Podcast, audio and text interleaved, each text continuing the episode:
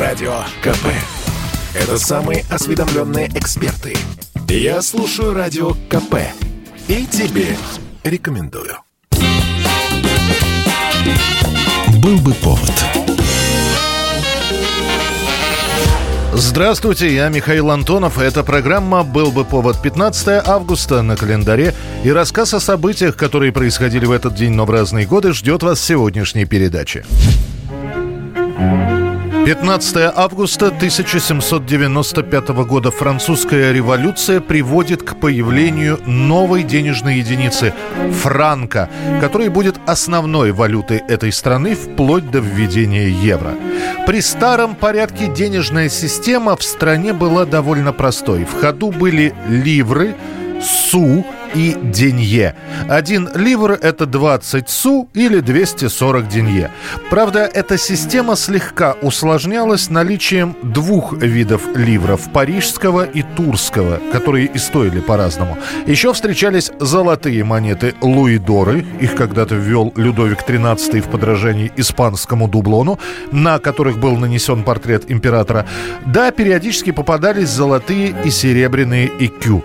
После революции Франции уже на следующий год новые власти выпускают ассигнаты – бумажные деньги, которые заменяют монеты из драгоценных металлов. Однако их напечатали столько, что Франция стала банкротом, и в результате вновь пришлось возвратиться к использованию в качестве денег монет из благородных металлов. А в результате того, что ливр обесценился, французы были вынуждены перейти на новую валюту. Новым законом прежняя денежная система, основанная на ливре, заменяется 10 системой. Появляется один франк, который равен 10 десимам, которые в свою очередь равны 100 сантимам. 15 августа 1918 года власти США заявляют о прекращении существования России как страны и заявляют о непризнании новой власти, а параллельно с этим высаживают свои войска во Владивостоке. Пришли, чтобы помочь русским патриотам восстановить в стране порядок. Об интервенции стали говорить еще в 17 году после революции. А с наступлением 18-го разговоры стали принимать все более агрессивный характер.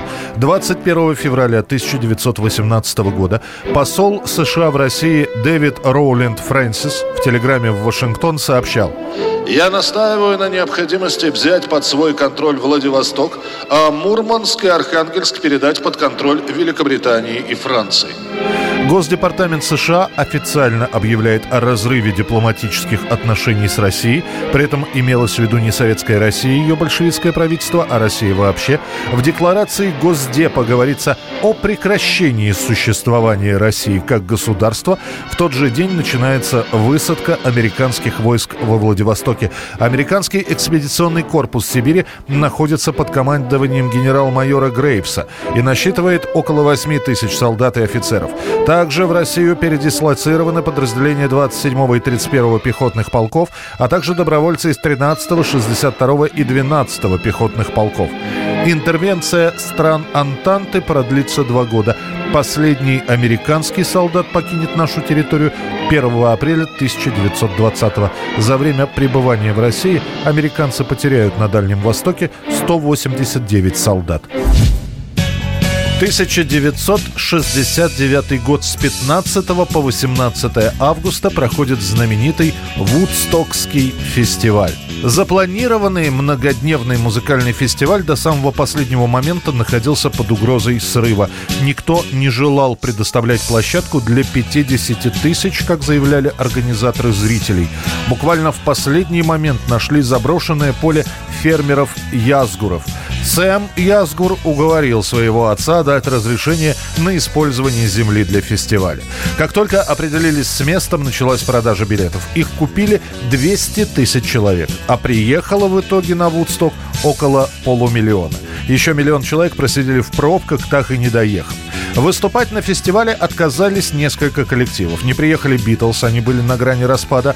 Группа Doors решила, что Вудсток — это слабое повторение крупных фестивалей. Led Zeppelin просто отказались, не хотели быть очередной группой в списке.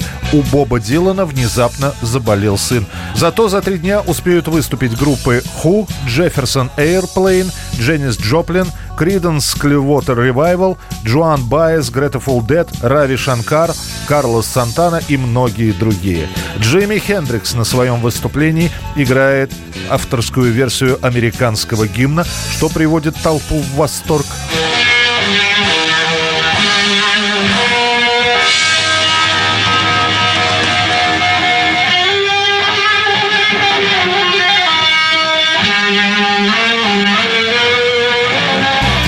Группа Ху в финале своего выступления в лице гитариста разбивает гитару прямо на сцене.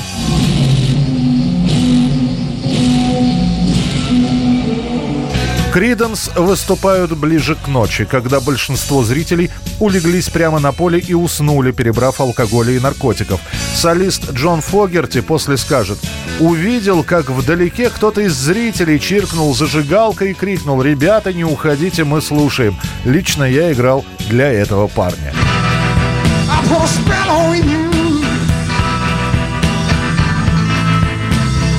Because По легенде, выступавший на третий день Джо Кокер вышел на сцену под проливным дождем, но кричал он в микрофон так, что дождь прекратился. За время проведения фестиваля «Вудсток» родилось 9 детей. Преждевременное появление было связано с этим мероприятием. Одна девочка родилась в пробке, которая растянулась на 10 километров. За три дня «Вудсток» унес три жизни. Один человек скончался от передозировки героина, второго случайно задавило трактором, третий упал со сценической конструкции. Чуть после, три дня Вудстокского фестиваля назовут концом эпохи хиппи. Сегодня день памяти Виктора Цоя. Виктор Цой родился в Ленинграде в семье преподавателя физкультуры и инженера корейского происхождения Роберта Цоя. Виктор был единственным ребенком в семье. Правда, учиться Цой не любил. Он какое-то время посещает среднюю художественную школу, где возникает его первая группа «Палата номер 6» во главе с Максимом Пашковым. После исключения за неуспеваемость с художественного училища имени Серова, ныне имени Николая Рериха, Гейдриха Виктор Цой поступает э, в ПТУ-61 на специальность резчика по дереву. Кстати, мало кто знает, что Цой вполне профессионально вырезал из фигурок Нецки. Летом 81 года Виктор Цой, Алексей Рыбин и Олег Валинский основали группу «Гарин» и «Гиперболоиды», которая уже осенью была принята в члены Ленинградского рок-клуба. Вскоре Валинского забирают в армию, а группа, сменив название на кино, приступила к записи первого альбома. Кино под руководством Бориса Гребенщикова записывается на студии Андрея Тропила в Доме юного техника. Вскоре кино уже выступает со своим первым электрическим концертом на фестивале рок-клуба. Все выступление шло не под живые барабаны, а под драм-машину. А под песню «Когда-то ты был битником» из-за кулис на сцену с гитарами выскочили Борис Гребенщиков и Майк Науменко. К лету 82 года альбом, первый дебютный альбом группы «Кино» был полностью завершен.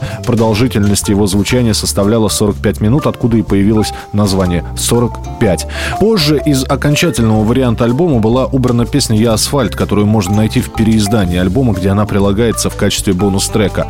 Запись получила некоторое распространение по стране, о группе заговорили, начались квартирные концерты в Москве и Ленинграде, а осенью вместе с барабанщиком из группы «Зоопарк» парк кино записывают в студию Кускова несколько песен, в том числе «Весну» и «Последнего героя», которые вошли в сборник «Неизвестные песни» Виктора Цоя.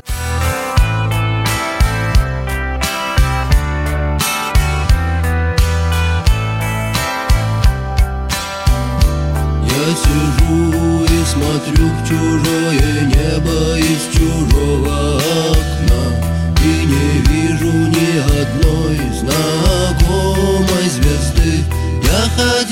всем дорогам и туда и сюда. Обернулся и не смог разглядеть следы. Но если есть в кармане пачка сигарет Значит, все не так уж плохо. На сегодняшний день И билет на самолет с серебристым крылом Что взлетая оставляет земле лишь и вот 15 августа 1990 года, 12 часов 28 минут. Виктор Цой погибает в автокатастрофе. Вот они, сухие фразы из милицейского протокола. Автомобиль двигался по трассе со скоростью не менее 130 км в час. Водитель Цой Виктор Робертович не справился с управлением. Смерть наступила мгновенно, водитель автобуса не пострадал. Виктор Цой был абсолютно трезв накануне гибели. Во всяком случае, он не употреблял алкоголь в течение течение последних 48 часов до смерти. Анализ клеток мозга свидетельствует о том, что он уснул за рулем, вероятно, от переутомления.